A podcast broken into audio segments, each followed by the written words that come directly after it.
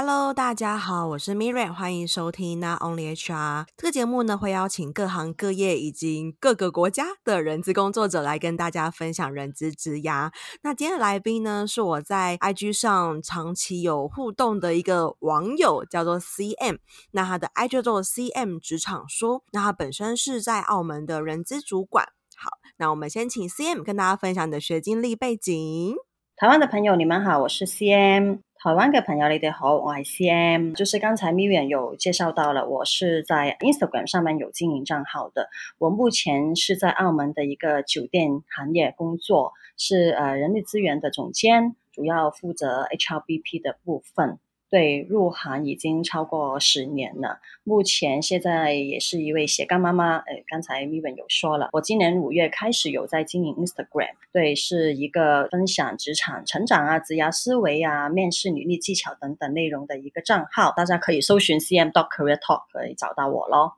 呃，然后介绍一下自己嘛，我的学历啊、背景啊、工作经验的，大概可以简单说一下。我是读 Business Administration 商务管理的。其实读完之后就马上出来找工作了。当时老实说，我不是一个对职涯很有想法，不是想的很长远的那种人了，只是想就是快点找工作，不想让家里人拿钱的那种，所以就马上找一份稳定的工作就好了。所以当时也没有想过要去做 HR。然后第一份工作就是做一个秘书，给一个中小企业的一个大老板的儿子做秘书。大概做了一年左右，然后才挑到我的第一份的人资工作，是在一个航空公司里面的总部，一个 c o c p i t 那个 head office 里面做去做一个 all round 的一个 HR。当时有一些很好的前辈可以指导我啊，教我啊，所以当时候虽然我什么都不会。但是就是 HR 的老板还有其他一些前辈很照顾我，教会我很多，所以那份工作也是让我感受到，就是 HR 是一个很有用的、很有价值的一个部门、一个角色，也算是深深的就是喜欢上这一行吧。所以之后我就从这个方向去走了，就陆陆续续的去到餐饮业啊、零售业啊、酒店业。酒店业算是我待过最长的行业了，就是这样子的一个历程，直到现在。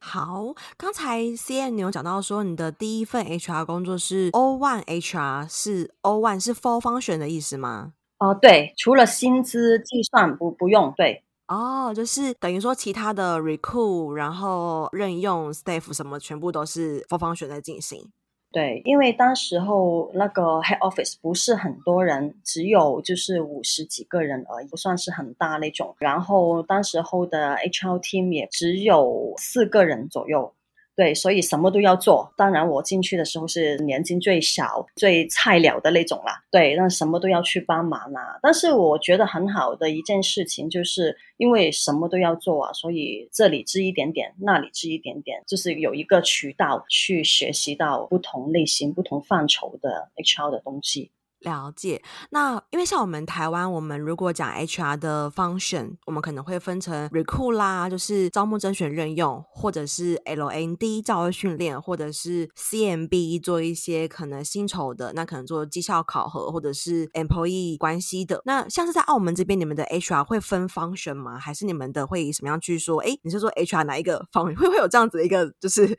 代名词存在吗？其实跟你们一样的，刚才你提到的，其实我们也是这样叫法的，recruit 的 L n D 的或者 training 呢，有些公司是叫 training team 的，training and development 呢都差不多的。还有就是 ER 的，还有是 HRIS 的，还有是 HRBP 的，就是我现在在做的那部分。还有薪资计算的，但是有些公司会把薪资计算拉到那个呃 finance，就是财务部那边去。每家公司不一样，还有 CMB，所以大概是这么多。当时候第一份工作就是很多东西，除了 training 吧，因为当时我们的 training 算是外派包出去的那种，嗯，去外部上课，对，不是 in house 的那种，所以还好没有 training 可以做。到时候。嗯，原来如此。那因为你刚好说你第一份是做秘书的性质，然后第二份才转到 HR，所以比较好奇说你会从秘书转到 HR 的原因是什么呢？因为当时候我想找一份稳定的工作嘛，真的没什么想法，就打开求职网站啊，还有报纸啊什么的，就是什么都投那个履历出去。当时候我很快就收到那家企业打给我要 interview 啊，然后就马上 interview 成功啊，所以 当时候也没有想太多，而且个薪水我觉得算是跟我同届毕业的，我觉得我自己蛮好的那个待遇。对，所以相比较之下，嗯，我先拿着这个 offer 好了，就想试试看。进去以后，没有我想象中的那么多东西可以学到，因为都是做大老板的儿子的秘书，刚好当时候我要服侍的那个对象，他常常要出去应酬啊什么的，所以我常常就是在公司里面。可以做的不多，因为他人也不在，就没有那么多事要干，所以我就觉得这个工作不是我想象的，让我可以真的从某一个比较专业的一个领域可以发展到。我不是说做秘书不专业啦，只是我刚好待的那个企业或者我那个老板的 style 没有让我感觉到我可以让我继续再发展下去。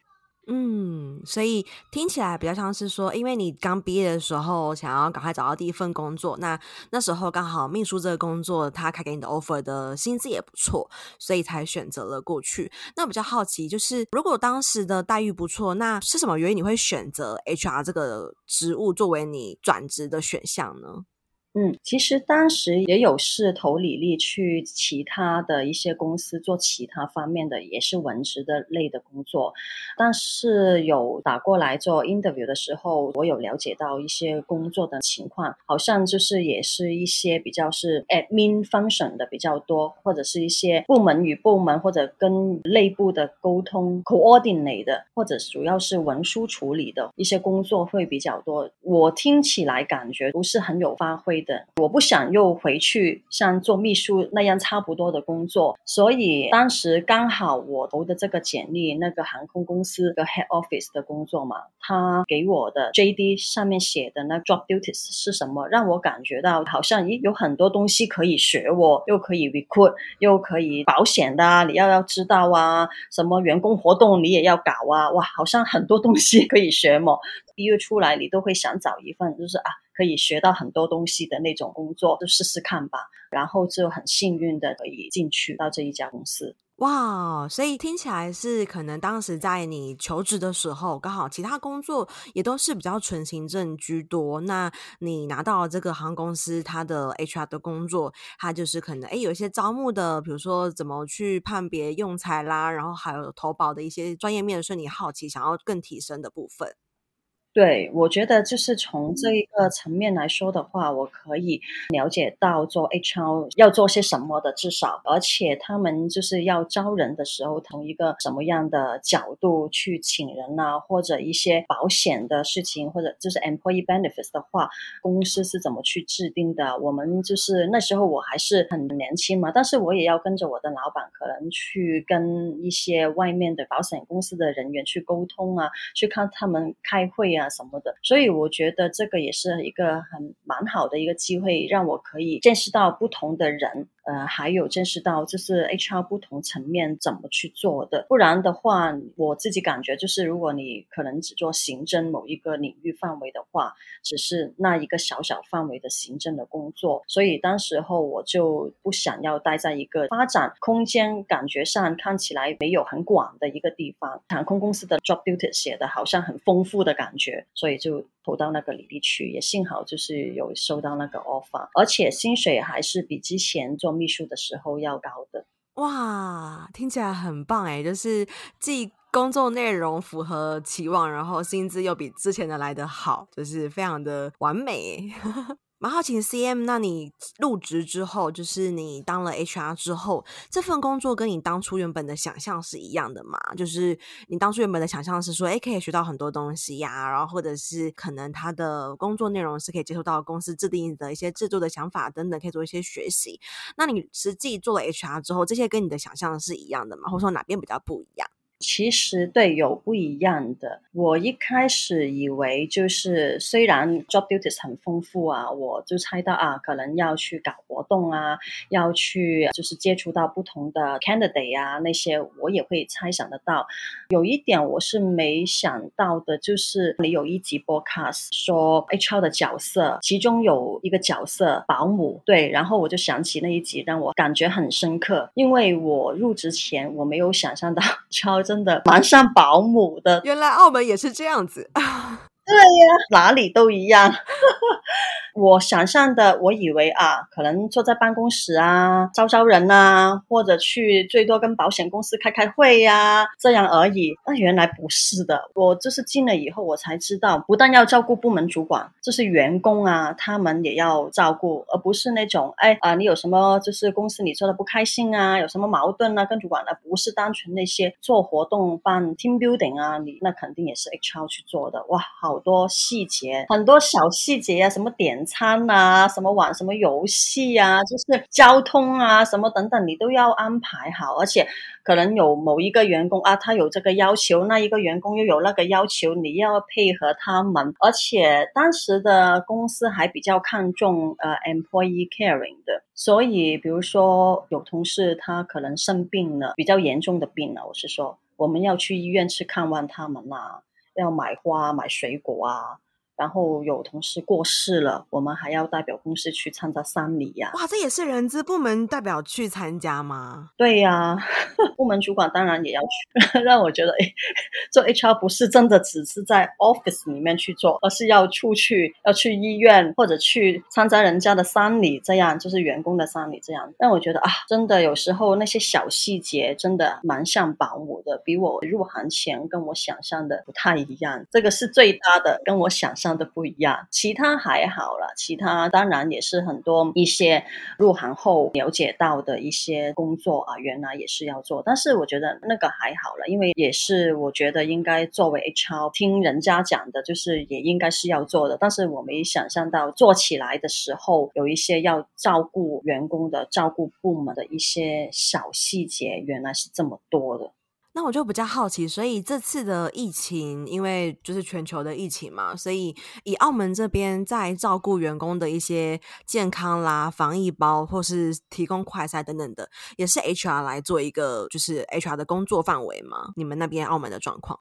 是 HR 跟部门有一起有合作去做了，比如说是现在我们的疫情都三年了嘛。澳门的防疫的政策也算是转变的比较频繁的、比较多的，所以我们中间确实真的比较很疲惫的，就是它的措施一变化的时候，我们就是蛮辛苦，因为很要很快很急的去做一些应变措施。比如说快筛啊那些，那个还好，因为本来就是我们的本地的呃所有的人都可以在政府那边拿到那个快筛，但是后来就是政府又转了那个策略，又说你们雇主要派给员工这种快筛，然后我们要马上去采购这些，但是还好供应商可能已经预测到有这一个。事情准备会发生，所以那个还好，可以很快就马上去买得到回来。但是，一开始你知道吗？那个疫情来的时候，全澳门那个口罩啊是订不到的。台湾也是。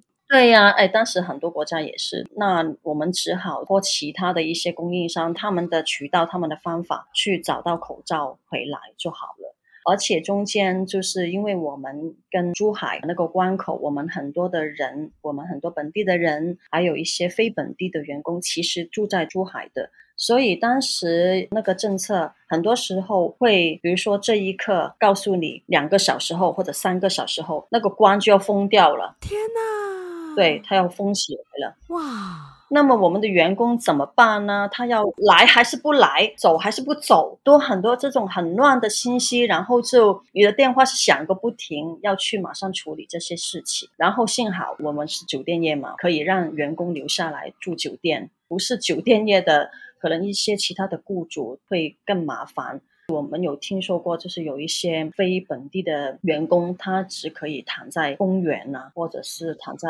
街边。所以，如果这个事情如果做不好的话，其实也很麻烦。我们的员工就没地方住，很惨。但是也因为也封关了，有些员工也在珠海不能下来，所以他们有一段时间没有工作。哦，是直接放那种无薪假吗？台湾说的无薪假就是没有薪水，然后就是也没有工作这样子。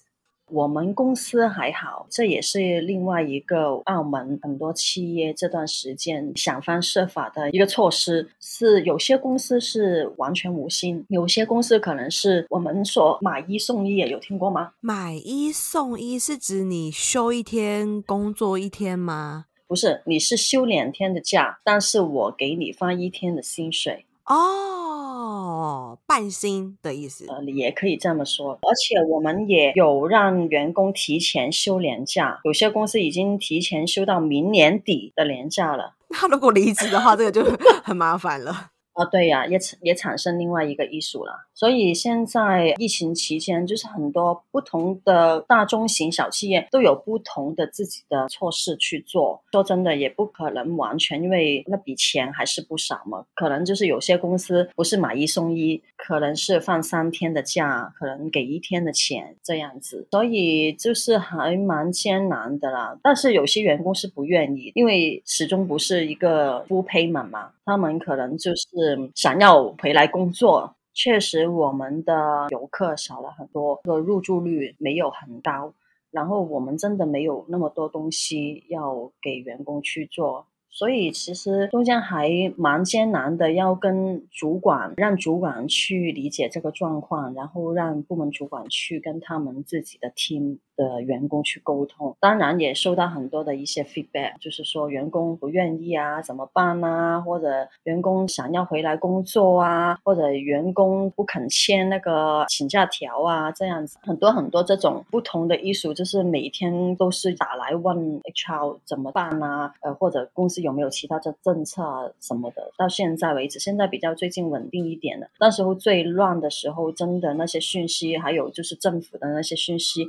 公司里面的政策花八门的东西，就是都飞过来的时候，搞得可能接一个电话，另外一个电话又响起来，然后很乱。所以有一段时间，今年六月的时候，我们就是比较严重嘛，我们都在家工作，work from home 超过一个月的时间。所以其实那时候没有。很轻松啊，工作到半夜三更的，因为很多的 report 要交啊，而且很多的电话、很多的信息要回呀、啊，这样，所以都没有很轻松。虽然是 work from home，但是没有很轻松。哇。听起来很辛苦，就是你们的状况变化也很多。然后刚听到说，如果你们有很多外地的工作同仁，如果有政策不同的时候，那个又很及时，然后又是当天生效，就又是很艰难，非常非常的辛苦。那也蛮好奇，CM 这一路以来这么长一段时间，你的 HR 的 career，你觉得哪一环是你最有成就感或者最投入的？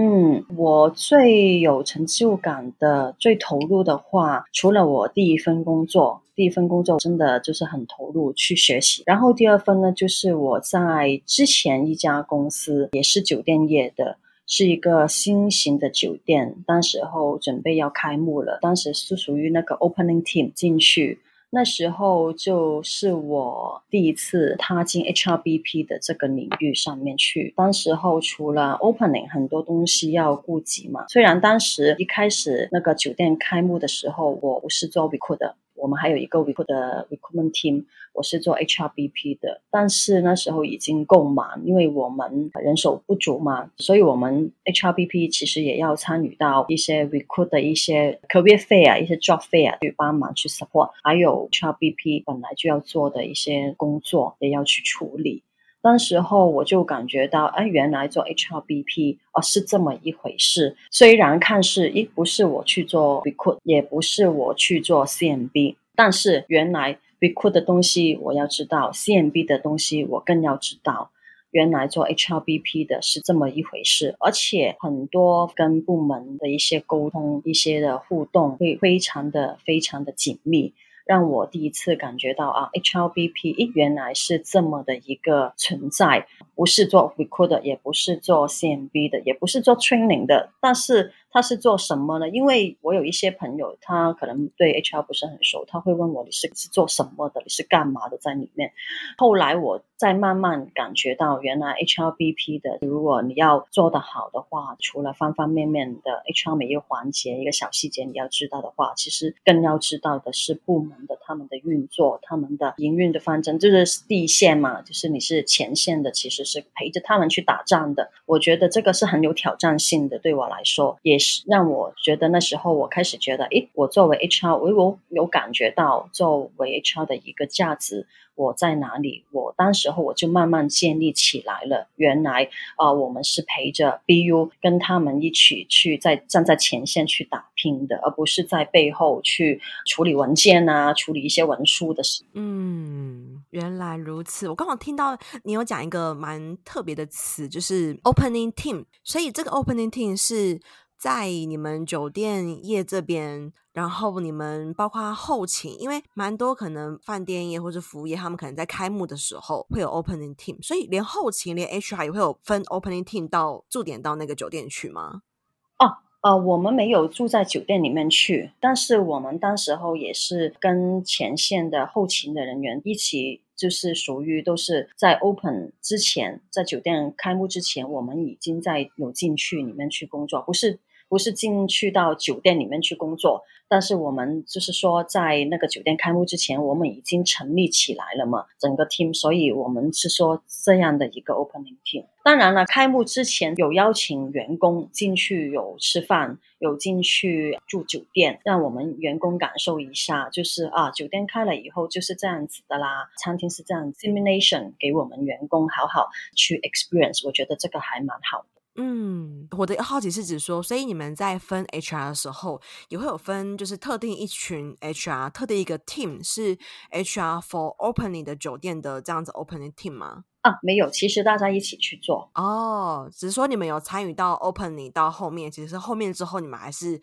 持续在，而不是说哦这边 opening 你们就去这边，然后另外 opening 的时候你们就换去开另外一家分的酒店这样子。啊，没有没有，不是这个意思。只是我刚好有经历到他 opening 之前的这么的一个环节，因为你之后他 open 以后，你再进来的一些新人，他已经感受不到那种很忙碌那种气氛，打仗的那种气氛了，已经开了嘛。所以我也觉得，就是作为 opening team，其实一个是蛮好的一个经历。嗯，原来如此。所以听起来就是刚才 CM 提到说，你很享受的部分是你可以从 BU 这边，然后从 HR 的角度帮助 BU 他们的 business 可以有更多不一样。的发展，而且是从 HR 专业出发。对，我觉得这个是跟我在做 recruit 的时候不一样的部分。或者在做 CMB 的时候不一样的部分，因为我们做 HRBP，我想台湾的人资也是一样的。如果做 HRBP，就是跟部门跟 BU 一起走在前面，去跟他们配合，去 support 他们。所以相对的，就是如果你是做薪资计算啊，或者你是做 ER 的，其实他们不会完全的感受得到部门是做些什么的，部门的发展是什么，要怎么去配合他们的 operation，才让他们可以。就是那个业务可以发展，或者是赚到钱了这样子的，所以我觉得感受是不一样的。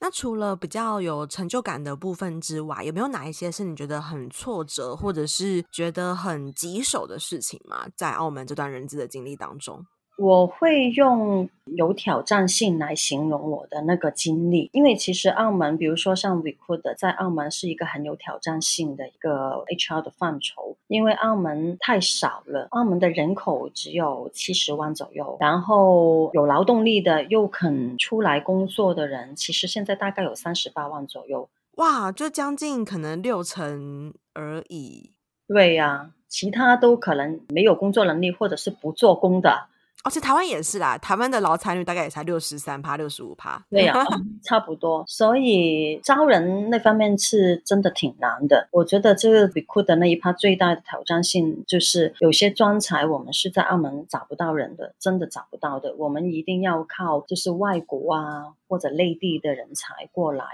所以招人的那一部分长期的遇到的一个挑战，的确是这样。就算是现在疫情，也遇到一样的问题。就是有些工作，澳门你是不会有人做的，不一定是专才，就算是可能你要找一个房务员，酒店的房务员 room attendant，可能也找不到的，在澳门，因为人不够。对，所以就是在这么一个小，就是劳动力人口的一个小城市，然后有一些工种你没办法找的时候，特别现在是疫情，但是当然了，我们现在因为业绩不好嘛，就是经济不好嘛，其实公司的一些 recruit 都暂缓下来了。或者是 frozen 了，不招聘了，或者是少招聘很多，所以现在没疫情前的那么紧张，但是我们一直持续的在 recruit 的那一方面有的确有遇到这么的一个挑战在里面，就是招不到人，对，或者招人时间还拖得比较长的，特别是现在，因为有些专才我们真的真的在澳门找不到，我们其实还是要向外国去招人，所以就是拖长的那个 recruit 的那个 timeline。还有 CMB 的话也是蛮有挑战性的。我们澳门酒店业之间或者是赌业之间的那个竞争很大，所以我们要设计一个 competitive 的一个 package，去可以抢到人，还要留到人。其实是很难的，因为可能就是另外一家酒店、另外一个赌场一样的职位，可能他们可以多出两千块澳门币，人家已经可能走了。但是现在好好一点，因为现在大家都停下来了，都不招那么多人了。虽然都还有在招，但是那个 recruit 相对的在疫情前比较没有那么在招人，或者没有那么紧急性不是那么高的话，但是疫情前我们就是真的在抢人。有时候就是你那个 recruit 打给那个 candidate 要想要给他 offer 的时候，他已经告诉你啊，今天早上已经收到另外一个 offer。然后你要跟他们抢人的话，你还要是了解啊，对方给你开的什么 offer。因为我相信你很清楚了。所以就是你要除了 recruit 要快，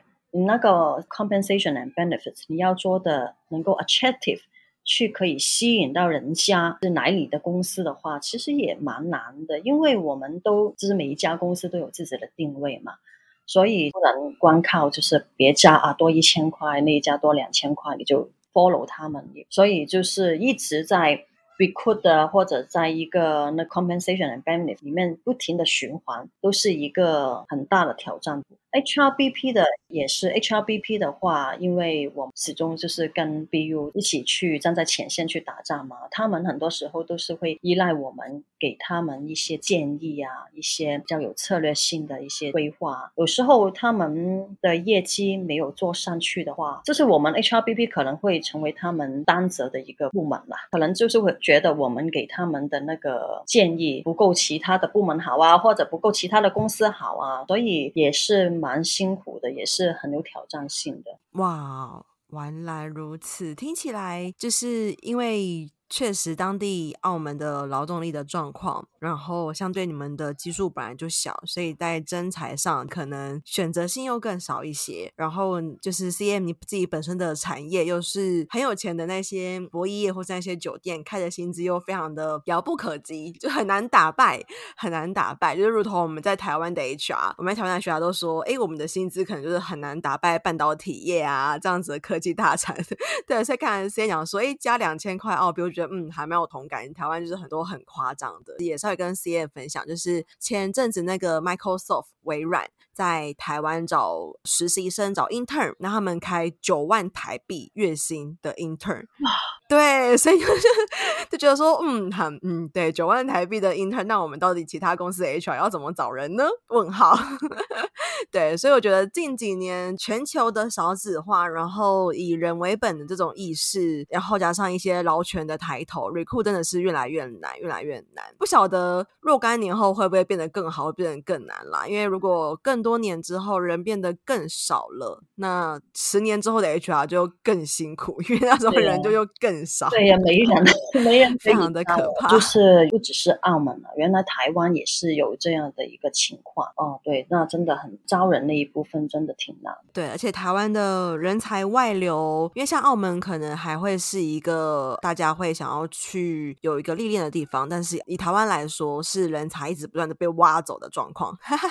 就是被其其他各个不管是亚洲国家或者是美国、英国的国家不断挖走的一个状况。对啊，嗯嗯，澳门的这边还好，我觉得像蜜远你刚才说的，其实挺多外地来的人愿意在这边去尝试一下，因为没有试过嘛。因为赌业还是一个特色，这里的一个特色，可能在其他国家找不到相应的工作，所以很多人都愿意在这边，就是一些其他国家的，特别是一些欧洲的国家，他们的也会愿意从那么远的国家去飞到这边过来去工作，去尝试一下这边，体验一下这边的赌业是怎么样的。对，所以相对的，我们呃在疫情前真的有很多很多欧洲国家的那些外国人过来这边工作，但是现在因为疫情，真的少了很多的工作可以招到那边的人，而且主要还有一个情况，就是因为澳门的那个防疫的政策确实是很严谨，就是算是封闭起来了整个城市，所以他们很多的那些外地过来的人。他们可能就是两年多三年都没有回去过自己的 home country 去看望他们的家人了，所以有些人外国的员工，他们离职的原因都是太想家了，要不然不知道要等到什么时候，三年没有见过他们的呃妈妈，三年没有见过他们的老婆儿子，所以我们当 HR 的也理解了。对，我们也不能说什么了，也不能说啊，你再等等吧，也不可以说这些，只能说嗯，了解了解。对，所以要走了，我们要不要再请人？那请人可能就是又请不到人，对，所以就陷入这么的一个循环在当中。嗯，听起来非常的辛苦，三年没看到，真的还蛮。还蛮可怕的，对对对呀，对呀。所以现在澳门很多的外地的人都就是员工都走掉了，都没有在澳门，少了很多，少了很多。原来如此。那我下一题，我想要问一下 CM 你自己本身，就是你自己也当到人资主管，然后可能长期都是在酒店业服务。那比较好奇你自己对未来三年的 career 你有什么样子的规划呢？呃，未来三年的规划吗？因为刚才一开始也说我是在斜杠做 Instagram 的，所以我希望这三年来可以再从 Instagram 上面再学多一点，累积一下自己的经验和不同的方面的内容，比如说怎么跟粉丝互动啊，怎么可以更有效率的去分享内容啊，内容怎么呈现比较有效啊，这样等等方面的学习，然后希望就是透过自己的专业，在未来三年里面可以。可以跟其他的一些创作者，像 Miriam 这样的这么专业的人士，可以有多一些合作的机会。还有，我有想过，就是推出我的线上课程，然后把就是一些职涯思维和职场成长的一些内容，可以再帮助到更多的朋友，不管是澳门、香港的还是台湾的。我希望可以再通过我的内容，可以把在工作上有困难的、不知道要怎么办的一些新鲜人啊，他们的或者是本来。在职场上已经打拼很多年的一些朋友，可以给到他们更多一点的启发，这样子。嗯嗯，这边听到 C 他们刚刚说到说，他可能会希望可以透过 IG 的部分，然后给更多的一些需要在职涯上有指引的人，可以给他们更多的协助。那你回到你自己本身，对于 HR 这块有什么样子的规划吗？还是说会希望是以 Instagram 为主呢？啊，其实正职的部分的话，我还是现在一直的持续，因为现在我已经是处于一个比较稳定的一个职业的职涯的阶段了，所以我现在可以比较稳定一点。除了当然刚才有提过，就是有时候疫情一忙的时候，就真的超忙的时候，那个产出可能就是不够稳定。要不然的话，我现在的平时，比如说就是上班的时间啊，或者我每天要处理的事情。算是比较稳定的话，我可以比较能够控制我 Instagram 的上面我所做的事情。那所以我想说，利用我这段比较稳定的阶段，我可以做多一点，就是 Instagram focus 多一点 Instagram 上面的事情，对。嗯，原来如此。好，那最后一题，我想要请 C N，想要请你，就是可以给想要进入人资领域的人一些建议。然后，因为你是一个人资主管嘛，那如果你现在在看一些比较 junior 的 HR 的话，你会想给他们什么样子的建议呢？我我想要就是，如果有新入行的人资伙伴的话，有两点的建议可以给大家参考看看的。第一个呢，就是不要太执着去投入到大公司里面去。不要太执着去大公司里面去。大公司有大公司的好，因为人多资源多，你就是从一个不会 HR 的人，你可能进去以后可以有很多的资源或者很多的前辈可以让你指导你啊，可以问到他们。但是也因为就是很大的一个公司，可能就是人太多了，那你那分工肯定是比较专、比较细的，所以你要花比较长的时间才可以摸索到整个 HR 是怎么去运作的。所以如如果你是单靠就是一个范畴里面只做一个小小的部分的话，比如说你是进去做 CMB 的，可能你不会 compensation and benefits，你也会做得到。可能你是做 benefits 的保险那一块而已，或者你可能只做就是某一个范畴里面的角色而已。所以你不会很快的，就是完全比较有一个 full picture，让你了解到 HR 究竟是怎么一环扣一环，每一个范畴是怎么会互相影响到的。但是如果你是从一个小型一点的企业去发展的话，因为人少嘛，所以你就是像我第一份工作也是，你可以很多的机会，你可以了解到每个 HR 的范畴，每个环节是怎么的互相影响，怎么的互相的配合的话，你会比较快是摸索到一条路，这个 HR 是大概怎么走的。然后我会建议说，当你摸索到就是有一个 full picture 的时候，